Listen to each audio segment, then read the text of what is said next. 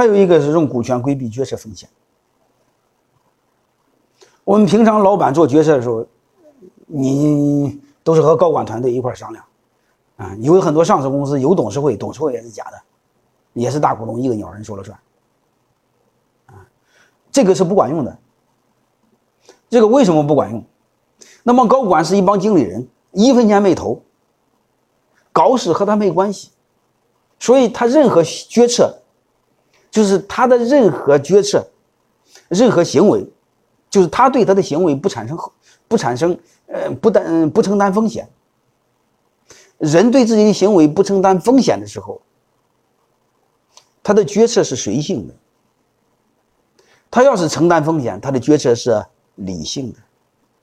你会发现，老板和高管商量事儿，老板磨磨唧唧，磨磨唧唧，想几天不敢做决定。妈，高管急得要死。高管说：“高管说这么简单，妈就定不下来。为什么高管显得这么爽快？因为。”因为做事和他没关系嘛，他不承担风险嘛。因为不承担风险的人做决策，他妈特爷们儿；承担风险的人娘娘们们不敢做决策。所以很简单，如果你的高管团队没有股份，你还得做决策，你放心好了，你越做决策你越窝囊。你会发现人家这么果断，妈像男人，你婆婆妈妈像一个老女人一样。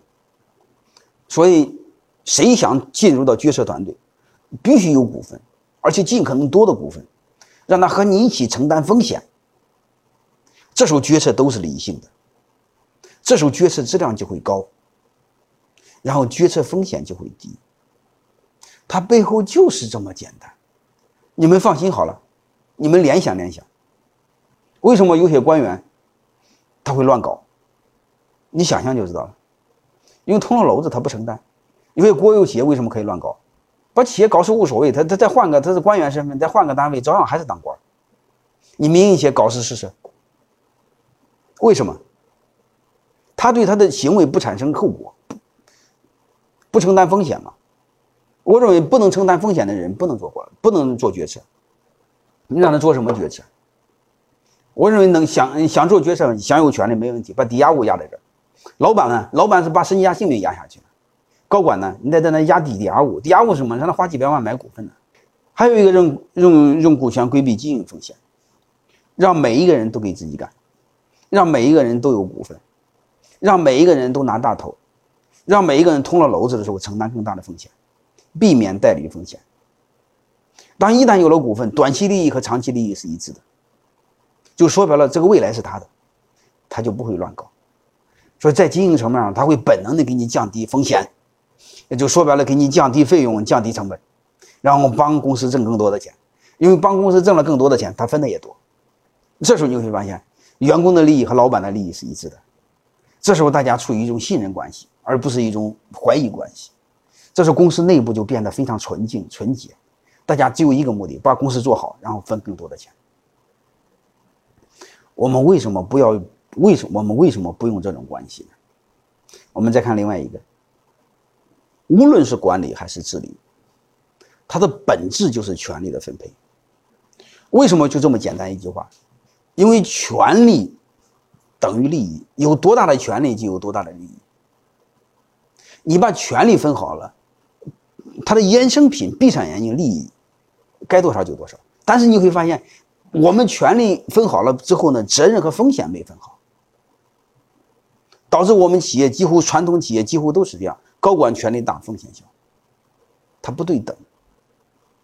你一旦用了股权，你会发现，你就解决了权利和利益的对等，权利和风险的对等，就是责权利的高度统一对等。